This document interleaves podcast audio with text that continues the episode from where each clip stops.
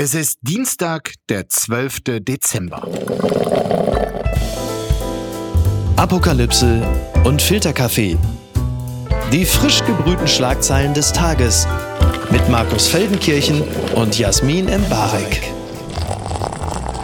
Einen wunderschönen guten Morgen. Herzlich willkommen zu Apokalypse und Filterkaffee, dem Nachrichtenmüsli am Dienstag. Und auch heute wartet wieder eine Menge an zum Teil sehr ernsthaften, sehr relevanten, aber auch skurrilen Themen, die wirklich hier dringend seziert werden müssen. Und das darf ich an diesem Morgen wieder zusammen mit Jasmin. Einen schönen guten Morgen.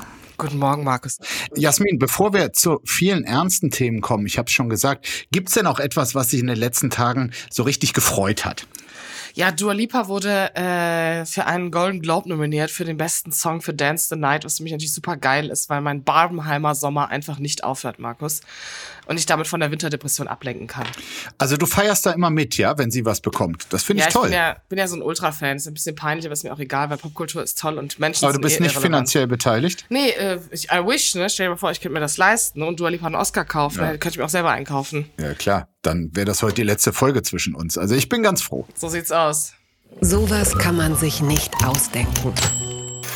Verstörende Bilder aus Gaza sorgen für Kritik, so steht es im Standard. In den sozialen Medien wurden am Wochenende Fotos geteilt, die im Norden des Gazastreifens festgenommene Jungen und Männer zeigen. Sie wurden offenbar gezwungen, sich bis auf die Unterhose auszuziehen. Einige sind gefesselt und knien auf dem Asphalt. Auf anderen Fotos sitzen die kaum bekleideten Männer mit verbundenen Augen auf der Ladefläche eines Pickup-Trucks. Unklar ist, wer diese Fotos aufgenommen hat und wie lange die Männer unbekleidet in diesen Positionen verharren mussten. Ein Sprecher der israelischen Armee bestätigte, dass die Bodentruppen den Auftrag hätten, alle Männer festzunehmen, die aus Gebäuden oder Tunneln kommen und diese zu befragen. Mittlerweile ist zudem bekannt geworden, dass es sich bei einem der Festgenommenen um einen Journalisten eines Londoner Fernsehsenders handelt. Ja, die Frage ist das schon entwürdigend? Atmet es schon den Hauch von Abu Ghraib, jenem Foltergefängnis, wo die Amerikaner einst vor äh, rund 20 Jahren äh, wirklich perverse Spiele mit Gefangenen äh, gemacht haben, sie gedemütigt, sie gefoltert haben? Oder ist das noch pragmatisches Vorgehen im Krieg, wenn man sicherstellen will, dass die Leute keine Waffen dabei haben? Ja, es gibt einen großen Unterschied zwischen ich taste dich ab und lasse dich in T-Shirt und Hose und dem, was wir da sehen auf diesen Bildern.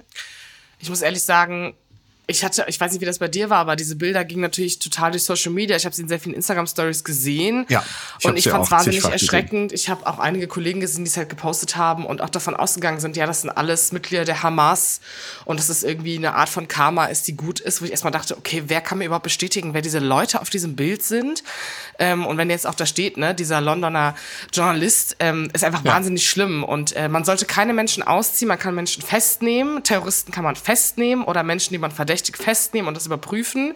Aber ich weiß nicht, wieso man davon Bilder machen sollte und natürlich eine gewisse Häme, die sich in solchen Konflikten immer relativ schnell ja. breit macht und auch aufstaut. Man kann sich schon denken, woher das kommt, aber ich finde es einfach wahnsinnig unangebracht und ähm, hoffe, dass wir nicht weiter solche Bilder sehen, um ehrlich zu sein. Das hoffe ich auch. Auf Social Media habe ich allerdings sofort eben diesen auch von mir eben schon erwähnten Vergleich zu Abu Ghraib gebracht. Also wer sich mit der Geschichte dieses Foltergefängnisses beschäftigt hat, darauf deuten die Bilder jetzt noch nicht hin. Es ist für mich kein passender Vergleich, aber ja, also entwürdigend ist das auf jeden Fall und natürlich äh, kannst du vom Aussehen nicht sagen, also der ist hier von der Hamas, den muss man ausziehen, um sicherzustellen, dass er nicht noch irgendwo eine Knarre versteckt hat. Das ist natürlich nicht möglich. Und dahinter, wenn ich diese Bilder jetzt sehe, da steckt dann auch wieder meine Sorge, dass Israel bei aller Berechtigung, sich gegen die Perverslinge von der Hamas zur Wehr zu setzen, sich langfristig vielleicht doch damit schadet, einfach mit der Art und Weise des eigenen Vorgehens, eben mit quasi wahllosen äh, Bombardements, dadurch, dass die humanitäre Katastrophe in Gaza einfach krass, krass ist. Und eben, wenn jetzt noch solche, solche Bilder, die gemeinhin als entwürdigend wahrgenommen werden, auftauchen, vielleicht, und das ist meine Befürchtung eben, schürt Israel gerade genau den Hass, der in ein paar Jahren dann wieder gegen das Land Israel selbst zuschlägt. Naja, ich finde es einfach strategisch wahnsinnig fragwürdig, dass es überhaupt den Weg nach draußen schafft, solche Bilder. Also das ist, äh, je nachdem, wer das jetzt aufgenommen hat. Weil genau, die also, Urheberschaft müssen wir sagen, die kennen wir. Genau, die kennen wir nicht, nicht aber ähm, wir sehen ja auch die jeweiligen Soldaten auf diesem Bild und ich muss ehrlich sagen, so wenn man strategisch nachdenkt, okay, wie geht man voran? Klar, Hintergrund ist ja anscheinend, dass man dachte, es sind alles vermutlich Terroristen der Hamas, weil es um diese Menschen ging, die in diesen Untergrundtunnelsystemen sind. Das ist ja ein legitimer Vorwurf. Ja, oder auch die aus Gebäuden kommen. Genau. Und äh, also man merkt ja, dass sozusagen medial dieser Krieg, dieser Konflikt so wahnsinnig viel diskutiert wird und so ein Bild einfach die Kommentatoren und auch uns natürlich darauf richtet, jetzt das zu bewerten, anstatt über diese Lage zu sprechen, prinzipiell. Das, das finde ich also ganz, ganz weird. Wir sprechen auch noch über die Lage, aber jetzt mal einmal kurz quasi profund spekuliert. Wer könnte denn ein Interesse dran haben, dass diese Bilder öffentlich werden? Aus meiner Sicht, so zumindest wie wir beide es gerade diskutieren, kann ja Israel kein Interesse dran haben, weil solche Bilder äh, kritisch diskutiert werden. Es sei denn, sie wollen diese Form der Demütigung, die natürlich in solchen Aufnahmen auch drin steckt. Naja, also eine gewisse Wut, wenn wir uns an die Videos und Bilder erinnern der verschleppten Geiseln, die die Hamas durchs Land gezogen hat auf diesen Autos. Mhm. Da kann man auch eins und eins zusammenrechnen. Also ich finde eine gewisse irrationale Wut, die da mitspielen könnte, jetzt irgendwie nicht die ist nicht so weit. Die Frage ist einfach, wenn es strategisch ist und wenn wir auch wissen, es handelt sich hier um Soldaten und es geht hier wirklich um einen Konflikt, der, der nicht lustig ist und der auch nicht über Bilder geführt werden sollte, also ich habe das Gefühl, eigentlich sollte keiner Interesse an solchen Bildern haben. Ja. Ähm, es hat aber einfach so einen kleinen rachsüchtigen Nachgeschmack, den man per se jetzt in dem Ganzen nicht verübeln kann, also dass es überhaupt diesen Gedanken gibt, aber solche Bilder sollten einfach nicht entstehen und wenn sie entstehen, ähm, sollte es mit Menschen sein, die ordnungsgemäß verhaftet sind und nicht ausgezogen sind und nicht auf ihren Knien sind und äh, wo man äh, die Unterhose sehen kann. Mhm. Wir haben ja schon oft drüber diskutiert. Also ich unterstütze im Kern das israelische Vorgehen gegen die Hamas über die Art und Weise ist zu reden und wird auch noch zu reden sein.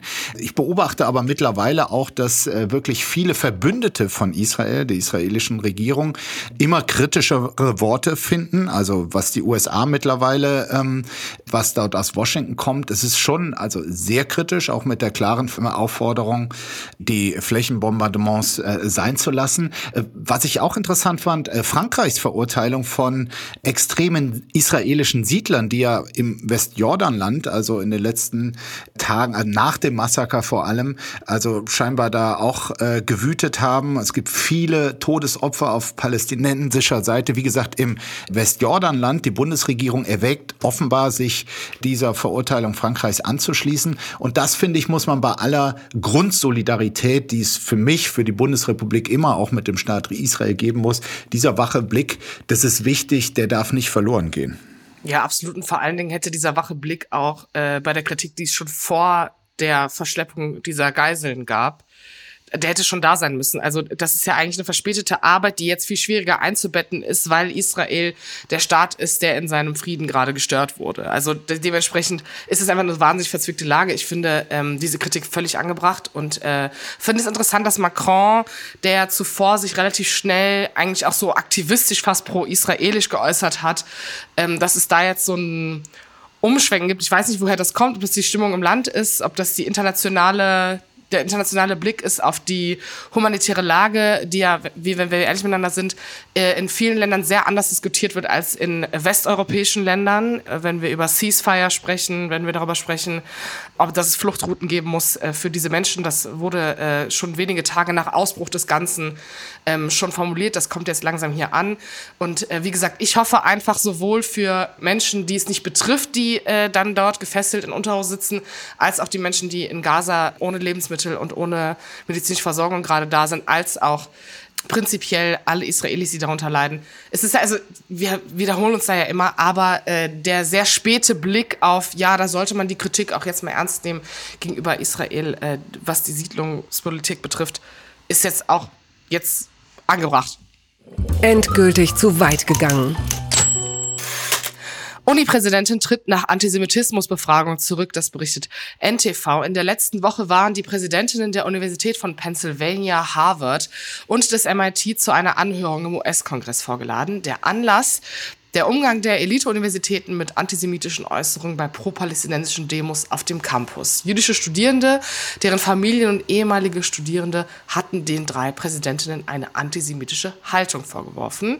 Für Aufregung sorgte nach der Anhörung, dass die Präsidentinnen die Frage, ob der in Anführungszeichen Aufruf zum Völkermord an den Juden gegen Richtlinien der Universitäten zu Mobbing und Belästigung verstoße, nicht eindeutig beantwortet hatten. Alle drei Präsidentinnen gaben an, dass es hier auf den Kontext ankomme. Dafür ernteten insbesondere die Präsidentinnen von Harvard und der Universität von Pennsylvania Kritik. Die Präsidentin der Universität von Pennsylvania trat daraufhin zurück. Sie betonte in ihrer Aussage, habe sie sich auf eine alte Leitlinie ihrer Universität bezogen, die besage, dass das Reden allein nicht strafbar sei, ja. so wie es auch die Verfassung der USA festlege. Ja, einer von diesen ganz, also es gibt ja gerade ganz viele äh, Diskussionen um einzelne Worte, Demos, äh, Studierendenbewegungen, ähm, was, also ich muss ehrlich sagen, der Völkermord an Juden ist ein Wording, da können wir uns, glaube ich, alle sehr schnell darauf einigen, dass das einfach in gar keiner demokratischen Richtlinie dieser Erde äh, zu vertreten ist. Aber ich muss auch ehrlich sagen, die einzelnen Leute, die jetzt so dazu aufgefordert werden, einzelne Dinge zu bewerten und dann so ein Schwall aus dem Internet kommt. Ich stelle mir das manchmal auch wahnsinnig schwierig vor, weil das Internet ja dann auch oft schneller ist. Ich glaube, in dem Fall ist natürlich der Rücktritt äh, relativ berechtigt. Ähm, aber ich glaube, das ist auch einfach gerade kein Einzelfall und wir sehen das überall. Und da gibt es diese Kontextualisierung von, man spricht nur Völkermord, man spricht davon, äh, dass Palästina einen Teil seines Landes zurückbekommen soll. Und ich glaube, diese Linien haben sie damit angesprochen. Aber in dem Fall ist natürlich sehr klar, der Völkermord an Juden als Wording äh, geht natürlich gar nicht. naja, das äh, Pikante ist hier schon, dass ähm, zum Beispiel Frau Megge ja juristisch sogar das Richtige gesagt hat oder auf etwas verwiesen hat, äh, dass sie sagt, also das Reden selber, äh, du kannst den größten ähm, auch Gewaltscheiß in den USA reden, ohne dass es gleich strafbar ist, aber wenn das Reden in Verhalten übergeht. Und trotzdem muss ich sagen, ist der Rücktritt äh, berechtigt, schon allein aus äh, mangelnder Empathie und auch äh, mangelndem Intellekt muss man fast schon unterstellen, oder zumindest äh, Sensibilität und Intellekt, nicht zu wissen, dass äh, natürlich wurde sie auch von einer politischen Gegnerin quasi da inquisitorisch befragt und trotzdem muss musst du dort anders antworten. Und wenn du das Gefühl auch nur aufkommen lässt, dass es irgendwie okay ist, den Völkermord als Ding, die man an deiner Uni fordern kann, äh, zu benennen, dann bist du die falsche Präsidentin.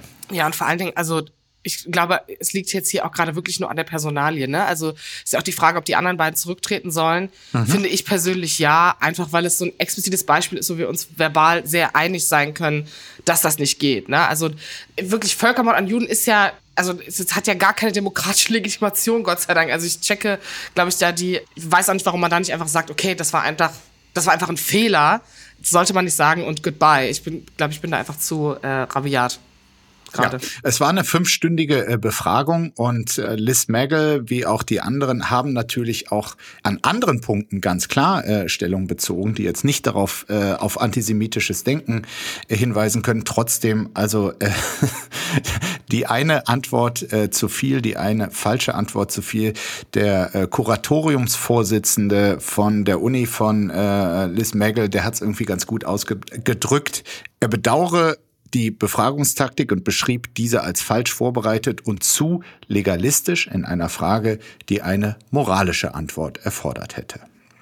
Der Trick der Woche trotz Ausfällen und Verspätung nachträglich fast 5 Millionen Euro für den Bahnvorstand. So berichtet es die Süddeutsche, weil die Deutsche Bahn 2022 staatliche Zuschüsse zu den Stromkosten erhielt, durfte sie ihren Vorstandsmitgliedern bisher keine Boni für 2022 auszahlen. Doch das ändert sich zum Ende dieses Jahres, weil dann die Strompreisbremse ausläuft. Ja, äh, Halleluja. Nachträglich sollen den Bahnvorständen nun insgesamt fast 5 Millionen Euro an Boni für 2022 ausgezahlt werden. Was ich dann wirklich interessant fand, die Boni, die berechnen sich nämlich nach fünf Kriterien. Darunter gibt's auch Pünktlichkeit, Stimmung der Fahrgäste oder persönliche Leistung. Man muss fairerweise sagen, der Bahn Führung war offenbar bewusst, dass diese drei Kriterien, äh, dass man dafür jetzt nicht noch extra Millionen äh, verteilen sollte, also äh, Pünktlichkeit, Stimmung der Fahrgäste oder persönliche Leistung. Trotzdem kommt es zu den Bonizahlungen, weil in anderen Kategorien die Vorgaben angeblich deutlich übererfüllt wurden, bei der Stimmung unter den Beschäftigten zum Beispiel, immerhin, da soll sie gut sein, und bei der Förderung von Frauen haben die Vorstandsmitglieder ihre Ziele angeblich zu 175 Prozent übererfüllt. 175. Und die finanzielle Lage haben sie trotz enormer Verschuldung der Bahn zu 200 Prozent übererfüllt. Äh, ja, und auch bei der persönlichen Leistung erreichten mehrere Vorstandsmitglieder 200 Prozent der Ziele. In Zukunft muss man jetzt auch fairerweise sagen, soll das Vergütungssystem der Bahn äh, überarbeitet werden. Da gibt's quasi einen größeren feste Grundgehalt und weniger hängt von Bonuszahlungen ab. Wie sehr, man hat es ja direkt irgendwie auf äh, Twitter X gestern gespürt, diese, diese Riesenempörung. Also jeder kennt seine, die Bahn ist das allerletzte äh, Geschichte. Und dann kommen diese Säcke und nehmen auch noch fünf Millionen äh, zusätzlich ein. Hast du dich auch so empört, liebe Jasmin? Nee, überhaupt nicht. Ich, hab mich, ich war so fast sogar so, ja, wenn ich da arbeiten würde, hätte ich mich auch gefreut, gerade weil es ja das letzte Bahn im Prinzip ist. Und ich muss ehrlich sagen. Du hast ja einfach ein großes ja, Herz, ne? Nee, also come on, es ist postkapitalistische Zeit Zeit so, nimm das dir das letzte Mal, wenn es noch nehmen kannst, die Welt geht eh bald unter. Ich habe da wirklich, Gott, man Gott. kann sich darüber aufregen, es sind zwei gute Twitter-Jokes, die dir 100 neue Follower bringen. Okay, I see the point, aber erstens, von den 5 Millionen Euro, sind wir mal ganz ehrlich, kann man, glaube ich, vier Meter Bahnstrecke zwischen Hannover und Köln erneuern. Also ich habe auch persönlich jetzt als Fahrgast nichts verloren daran. Und zweitens, hätte ich jetzt zum Beispiel mehr Frauen gefördert bei der DB ja. und wäre dafür eingestellt worden als Personalie, so funktioniert ja auch Personalpolitik, weil sonst gehen ja vielleicht gute Leute, die viele Frauen ins Unternehmen bringen, zu anderen Unternehmen. Also man muss ja auch ein bisschen wirtschaftlich und kapitalistisch denken an der Stelle. Und wenn sie das gemacht haben, hätte ich das gemacht, würde ich auch gerne mal 2 Millionen Euro dafür einsacken und in Gucci-Taschen rumlaufen. Also dementsprechend, ich habe da gar keine bösen Gefühle. Es tut mir leid bei dem letzten Punkt mit der Frauenförderung, da gebe ich dir vollkommen recht. Das soll, wenn das denn geschehen ist, äh, von mir aus auch entlohnt werden.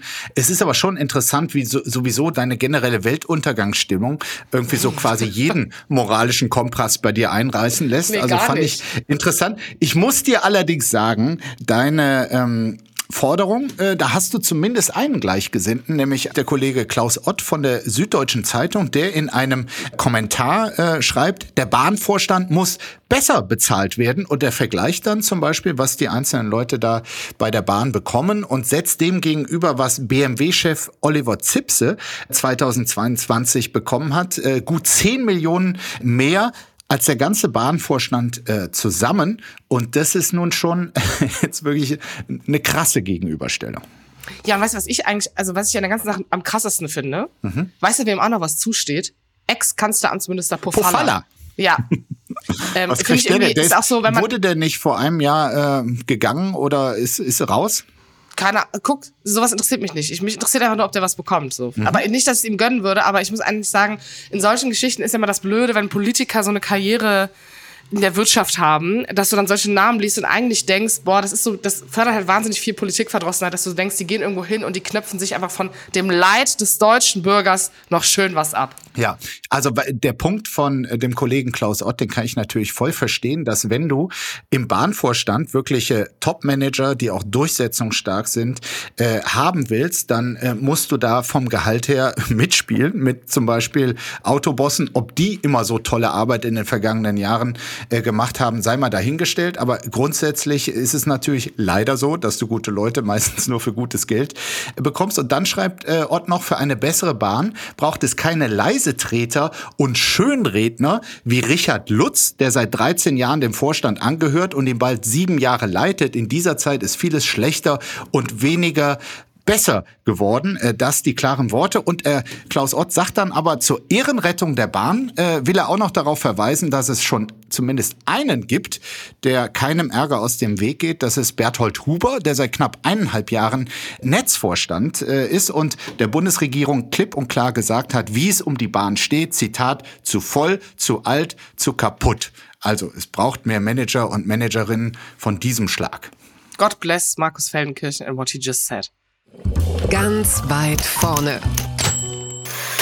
Der Jahresrückblick mit Google, wonach Menschen 2023 im Internet suchten. Darüber berichtet das Redaktionsnetzwerk Deutschland. Viele Fragen, was ist wahre Liebe, wer bezahlt die Klimakleber, ist KI gefährlich? Es gibt hier ganz viele tolle Listen, Markus. Und ähm, wusstest du, dass Harry Kane als internationale Persönlichkeit öfter gesucht wurde als Taylor Swift? Finde ich krass. Deutsche haben anscheinend Stil oder auch nicht. Das musst du jetzt bewerten.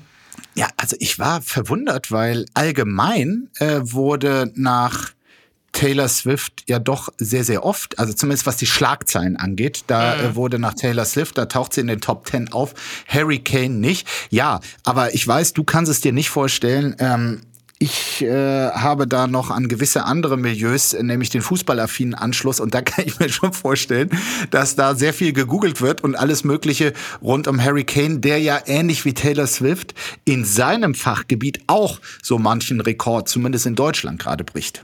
Ja, das stimmt. Aber also ehrlich gesagt, Persönlichkeit interessiert mich ja nicht. Nee. Es gibt hier noch eine andere Kategorie. Ich habe also Beziehungsfragen beschäftigen Deutsche anscheinend sehr. Ich werde dir jetzt ein paar vorlesen. Wenn du das Gefühl hast, ey, da sehe ich mich, da google ich auch mal kurz nach, ob Google eine Antwort für mich hat, sagst du einfach Stopp. Wann ich liebe dich sagen? Was finden Männer unwiderstehlich? Was macht Männer attraktiv? Was finden Frauen attraktiv? Stopp. Was ist wichtig in einer Frage 4 ja. würde ich ungern googeln, sondern dich fragen. Äh, Kann man das so pauschal? Habe, Was finden nein, Frauen attraktiv? Habe, Sag mal Google jetzt. Keine Ahnung, mein Mann, ich weiß es nicht. Also ehrlich ja. gesagt, ähm, weiß ich, ich, ich habe wirklich, ich bin so geschmacksverirrt teilweise. Bitte fragt nicht mich. Okay, warte. Was tun gegen Langeweile zu zweit? Hast du da eine Antwort drauf? auf keinen Fall äh, Fernseh gucken und äh, Serien-Binge-Watching. Das so führt zu so einer Allgemeinträgheit. Äh, man muss was erleben und nicht nur berieseln lassen was erleben. Ja. Das kannst du doch nicht Generation Corona sagen. Was sollen wir denn erleben? Depression, Weltuntergang, Klimakrise? Corona ist vorbei. Ja, aber wir sind Get hier die Postpan Nein, wir sind die ey, postpandemische Situation hier. Alles nicht aufgearbeitet, ja. alle sind Kommst noch traurig. Okay. Ist okay, warte, machen Dann sag mir du, was tust du denn um äh, gegen die Langeweile zu zweit? Ähm, ich pendel und das macht alles frisch. Also muss ich ehrlich sagen, äh, Pendeln äh, in der Ehe macht Pendeln. Spaß. Ja, fangt an, euch zwei Wohnungen zu suchen und den Mietmarkt zu ficken. Ja, Aber passt doch ja. gut zum Thema. Passt auch gut zum Thema Deutsche Bahn, ja. War auch eine gute Frage. Wie wichtig ist Sex in einer Beziehung? Legitime Frage. Mhm. Was sagt Google da? Naja, keine Ahnung, es ist nur die meist gegoogelte Frage. Ich, ich gebe gerade nur wieder, was die Deutschen prinzipiell wissen wollen und muss ehrlich mhm. sagen, ich finde mich Gott sei Dank in keiner Frage wieder. Was ist wahre Liebe? Sehr philosophisch. Da poppen bestimmt so ein paar Feuilletons auf, so Spiegel, SZ, Zeit. Und dann sind da so lange Texte, wo Leute äh, selbst ergötzen darüber sprechen. Die ganzen Abo-Bringer. Genau. Äh, das ist ja wirklich so, ne? Die Leute, also so Therapeutentexte sind ja äh, mit so Tipps über Liebe und Hass und Streiten, Weinen, Heulen, alles super. Ähm, was fragt man beim ersten Date? Muss ich dir ehrlich sagen, weil ich mit meinem Mann schon Jahrzehnt zusammen bin weiß ich das nicht. Äh, also, das war halt so Jugend. Ich habe gar keine Ahnung. Was fragt man denn beim ersten Date? Hast du persönliche Probleme? Hast du irgendeinen Kink, den ich wissen sollte? Googlest du obsessiv Dua Lipa? Was frage ich denn beim ersten Date? Wie heißt du? Gut, das solltest du vorher schon auf Tinder rausgefunden haben, Markus. Oder auf, was weiß ich, in der Bahn, wenn man sich angeguckt hat und ein Date hat und dann sagt, ich bin Markus, wer bist du? Und dann slippt man so seine Nummer und geht aus der S-Bahn raus. Nee. Wie heißt du mit Nachnamen? Okay, jetzt wird's weird. Wir sind auf jeden Fall keine gute Anlaufstelle. Wir, wir, wir, sollten, wir sollten das alles mal googeln. Bis zum nächsten Podcast, oder? Auf jeden Fall. Kartoffel der Woche. Parfum-Influencer Jeremy Fragrance wirbt für Rechtsextreme. So berichtet es äh, ursprünglich exklusiv der Spiegel. Fragrance ist Influencer und testete bisher auf seinen Kanälen Parfums oder gab seinen Millionen Followern Tipps rund um Ernährung und Lifestyle.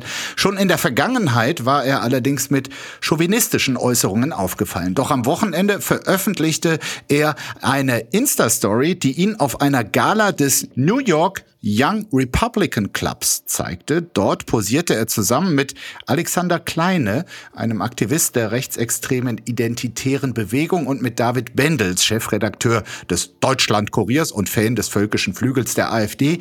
So steht es im Spiegel. Diese Fotos äh, haben Folgen. Der Sender Sky hat angekündigt, eine im Oktober veröffentlichte Doku über Fragrance wieder aus dem Programm zu nehmen. Haben sie schon gemacht.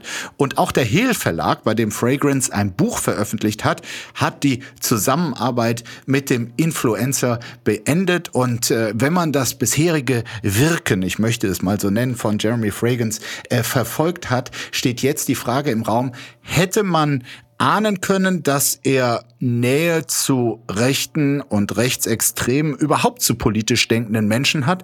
Oder ist es nicht einfach nur, sagen wir mal, ein, ein äh, Publicity-geiler Dödel, der sich mit Sachen wie Politik und dass es da rechte und linke Bewegungen überhaupt gibt, äh, bisher kein bisschen beschäftigt hat? Nee, ich glaube, das ist so ein schnelles Verklären, was wahnsinnig gefährlich ist, weil dieses, sobald es rechtsextrem wird, zu denken, dass die Leute zu doof dafür sind, gerade bei ihm, der ist schon wirklich also viel weißer Schnee natürlich Klar. auch äh, so vom Vibe her, aber man fragt sich ja schon, warum gehst du überhaupt zu so einem Event, ne, wo nee, Donald nein, Trump die ja Festrede hält in New York? Ja, aber das, also deswegen meinte ich, er weiß schon, was er tut. Er macht ja, entscheidet ja auch sehr viel ja. selber und er ist ja schon sehr kontrollierend und hat ja auch eine sehr manische Art. Und deswegen glaube ich, wusste er ganz genau, was da ist. Und mhm. ich glaube, er ist eher davon ausgegangen, dass weil seine Marke so gut funktioniert und vielleicht seine Followerschaft nicht so politisch ist, dass diese, dieser Effekt, das zu diskreditieren oder zu sagen, dass das nicht geht, dass das halt nicht passiert. Ich glaube, er hat nicht damit gerechnet, dass Leute das richtig schlimm finden, sondern dass die eher so sind, oh ja, der Jeremy ist überall und ist auch scheißegal, weil who cares about politics? Also ich glaube, äh, damit hat er eher gerechnet. Ich glaube, es trifft auch auf einen Großteil seiner Follower zu, wenn man sich die Kommentare anschaut. Dann ist weiter so, follow Jesus, mach dein Ding, lass dir deine Powered Fragrance Scheiße nicht aus, aus der rausreden. Ist mhm. aber wahnsinnig gefährlich, ne, weil das sind einfach auch Menschen, die sehr demokratiefeindlich sind. Und wenn wir uns die äh, Umfragewerte der Parteien anschauen, ist das, wie gesagt, einfach nicht lustig. Ne? Ich glaube, das darf man nicht verklären. Und ähm, sollte Jeremy Fragrance einfach, vielleicht sollten wir einfach nicht mehr über ihn reden, damit wir nicht darüber reden und dem Ganzen keine Fläche mehr bieten, sondern wir haben jetzt einmal gesagt, okay, Jeremy Fragrance hängt mit Faschus ab. Ob er das extra macht oder nicht, ist eigentlich scheißegal, weil es sind ja trotzdem Faschos. Ist ja in Ordnung. Also äh, von mir aus machen wir das gerne so, wie von dir gerade vorgeschlagen. Reden wir nicht mehr über ihn. Ich fand es trotzdem interessant, wer da in New York bei dieser Young ja, Republican Club Sache rumhängt. Also äh, wie gesagt, Donald Trump, der Hauptredner. Dann noch äh, der Europaspitzenabgeordnete Maximilian Krah von der AfD und Kai Gottschalk, finanzpolitischer Sprecher der Bundestagsfraktion der AfD. Alle angereist nach New York. Wirklich ein interessantes Treffen da. Und was um da jetzt noch mal den Schluss zu machen, was wirklich auch das Pikante daran ist, wenn sich jemand wie Fragrance äh, da so positioniert oder in Pose setzt, äh, das hat der Büroleiter von Björn Höcke im Thüringer Landtag auf Twitter sofort quasi auf den Punkt gebracht und erkannt. Äh, er bezeichnete äh, solche Posts äh, von Fragrance als metapolitischen Erfolg weil als Metapolitik bezeichnen die neuen Rechten rund um Höcke die Strategie, mittels Kulturkampf Debatten nach rechts zu verrücken. Herzlichen Glückwunsch. And that's it. Ja.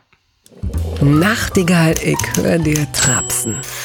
Deutscher Dartverband führt Alkoholkontrollen ein. Was eine Headline. Das berichtet die Sportschau. Am Freitag beginnt die Darts-WM in London, doch die Vermutung liegt nahe, dass im Dart nicht nur die Fans Alkohol konsumieren, sondern auch die Spieler.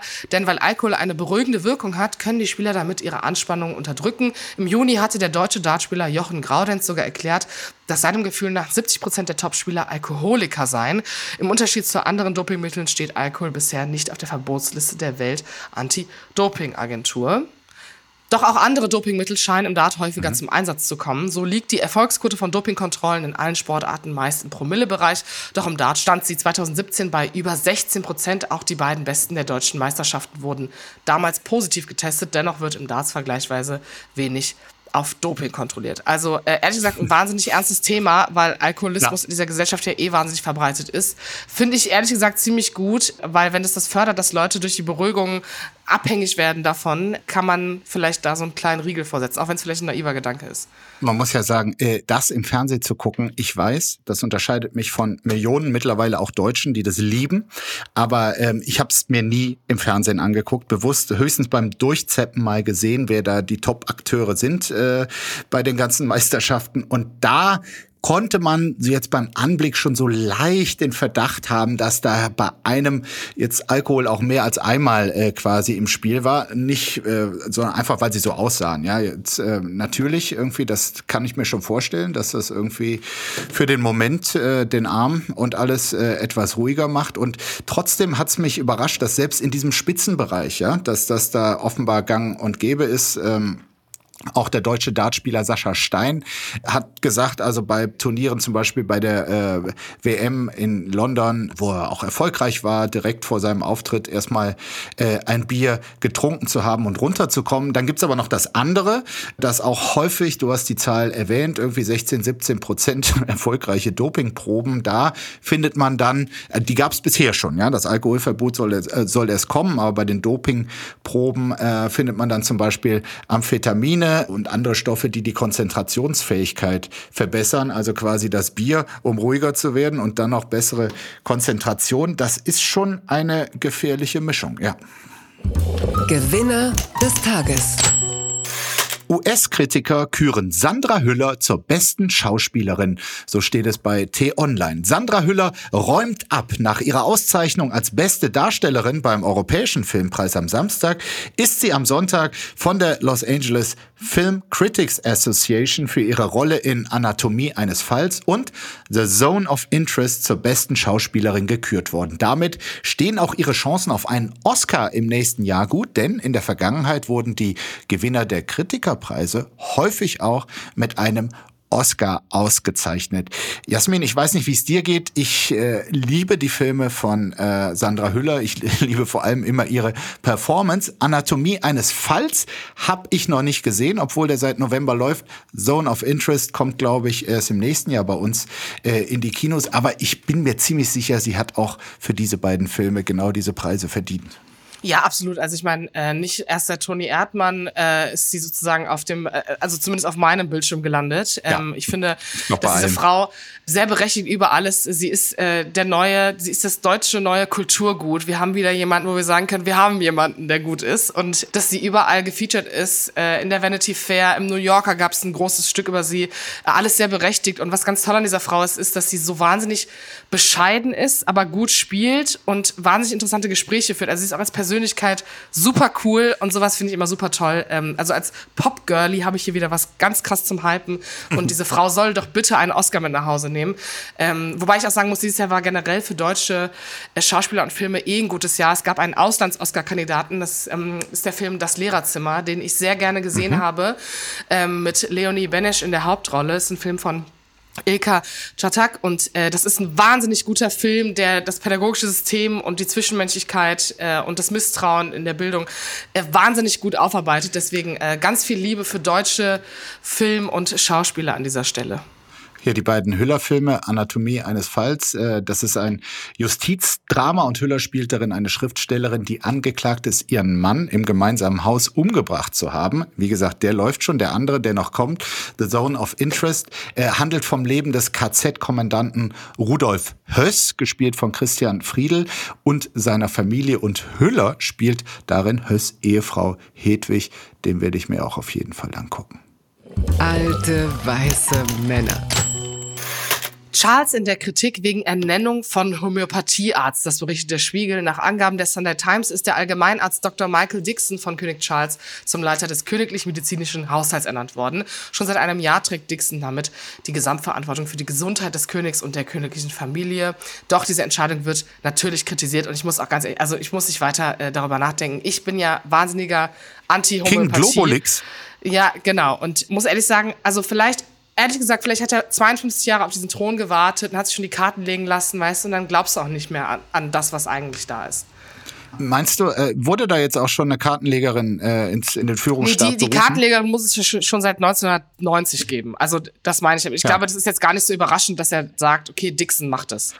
Ich höre da äh, bei dir eine gewisse äh, Skepsis gegenüber Homöopathie äh, heraus. Und äh, wenn ich da nicht falsch liege, kann ich sagen, hier haben wir eine der wenigen Felder, wo wir offenbar ja. ähnlich ticken. Ja, also äh, Was das denn jetzt heißt? richtig langweilige, konventionelle Freunde der äh, Schulmedizin. Aber Jasmin, das will ich dir auch sagen. Ich bin schon auch offen. Ich schaue genau hin, was passiert. Und wenn Charles älter wird als seine Mutter, dann fange ich auch mit Homöopathie an. Das ist ja drollig. Pariser Luxushotel findet vermissten 750.000 Euro Ring im Staubsaugerbeutel. So steht es beim Redaktionsnetzwerk Deutschland. Eine malaysische Geschäftsfrau hat in der vergangenen Woche einen Ring im Wert von 750.000 Euro auf einem Tisch in ihrem Hotelzimmer im Pariser Ritz liegen lassen. Doch als sie von einem mehrstündigen Schaufensterbummel zurückkam, war der Ring verschwunden. Die Polizei wurde benachrichtigt, die einen Profidiebstahl nicht ausschloss. Auch ein Mitarbeiter des Hotels wurde verdächtigt, doch zwei Tage später kam der Ring wieder zum Vorschein in einem Staubsaugerbeutel des Hotels. Und ich kann nur sagen, all die armen Schweine, die in der Zwischenzeit von irgendwelchen Hotelmanagern da unter Verdacht gestellt wurden und befragt wurden, die können einem richtig leid tun. Also ehrlich gesagt, mein erster Gedanke war einfach nur, was für eine Bitch, dass die erstmal diesen Ring da liegen lässt. Zweitens, dass sie direkt die Mitarbeiter verurteilt. Äh, ja, okay, das mit dem Staubsauger war halt ein Versehen, ist passiert. Aber das ist alles so, da werde ich richtig klassenfeind. Tut mir leid. Finde ich alles richtig scheiße. Nimm das nächste Mal deinen fast Millionen Euro Ring einfach mit. Lass sie nicht in deinem blöden Hotelzimmer liegen. Ich lasse nicht mal was für 20 Euro in meinem Hotelzimmer uneingeschlossen liegen. Und ja. dann brauchst du dich auch nicht beschweren. Tut mir leid. Ich hatte ja erst gedacht, da äh, handelt es sich um so eine Frau, die hat eh 20 von den Dingern und dann ist es auch egal, äh, wenn der 750.000 Euro kostet, weil dann relativiert sich der Wert ja, wenn du eh zu viele davon hast. Aber offenbar hat sie ja, hat sie es bemerkt und nicht gesagt, komm, ist scheißegal, wer den jetzt hat, ob's der Staubsauger hat oder irgendjemand es ja. geklaut hat. Mir doch wurscht, ich hab genug, aber so war es ja dann auch nicht. Wobei, ich muss, guck mal, ich habe mich ja eben schon in den Bahnvorstand eingefühlt. Vielleicht muss ich auch hier sagen, hätte ich diesen Ring und hätte so viel Asche, dass ich diesen Scheißring da liegen lasse. Mhm. Vielleicht wäre es mir auch egal. Und vielleicht würde ich auch einfach nur aus Sassiness, weil ich ein Ego habe, das beim Tag des jüngsten Gerichts bestraft wird, hätte ich auch die Hotelmitarbeiter direkt verdächtigt, obwohl ich eigentlich nur eine dumme Nuss bin. Ich sehe eigentlich solche Meldungen in dieser Art in 20 Jahren über dich. Aber Danke, dass du mir so viel ja. Reichtum äh, wünschst und auch siehst. Aber du siehst doch, ich traue dir alles zu. Markus, mhm. ich habe noch was für dich. Ich muss los. Ich muss äh, los, aber ich fand es wirklich auch heute wieder. Also, sehr, ich habe eben Instagram geöffnet und ich wollte über das Thema wirklich nicht sprechen, aber die Le Monde aus Frankreich, dieses Medium hat einfach über Markus Söder berichtet, Markus. Und ich muss dir kurz also, die Headline vor. Ciao. Die muss ich dir kurz vorlesen. Ich fasse es nicht. Setz dich wieder hin für eine Minute. Jetzt zuhören, dann darfst du gehen.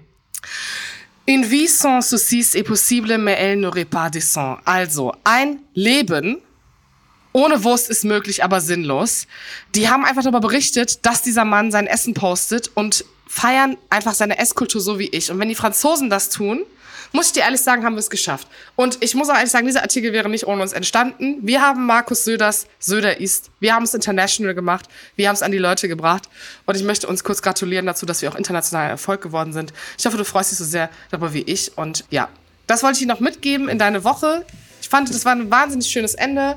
Ich danke dir auch, dass du so aufmerksam zugehört hast und äh, freue mich immer wieder über den Respekt, den du mir gegenüberbringst und äh, wünsche dir wirklich einen gesegneten Tag. So, sehen wir uns nächste, hören wir uns nächste Woche? Das überlege ich mir noch. Da freue ich mich drauf. Bis Tito, dann. bis Tschüss, dann. Tschö. Tschüss. Apokalypse und Filterkaffee ist eine Studio Womans Produktion mit freundlicher Unterstützung der Florida Entertainment. Redaktion Lena Schulze-Franking. Executive Producer Tobias Baukage. Produktion Hanna Marahiel. Ton und Schnitt Nikki Franking. Neue Episoden gibt es täglich. Überall, wo es Podcasts gibt.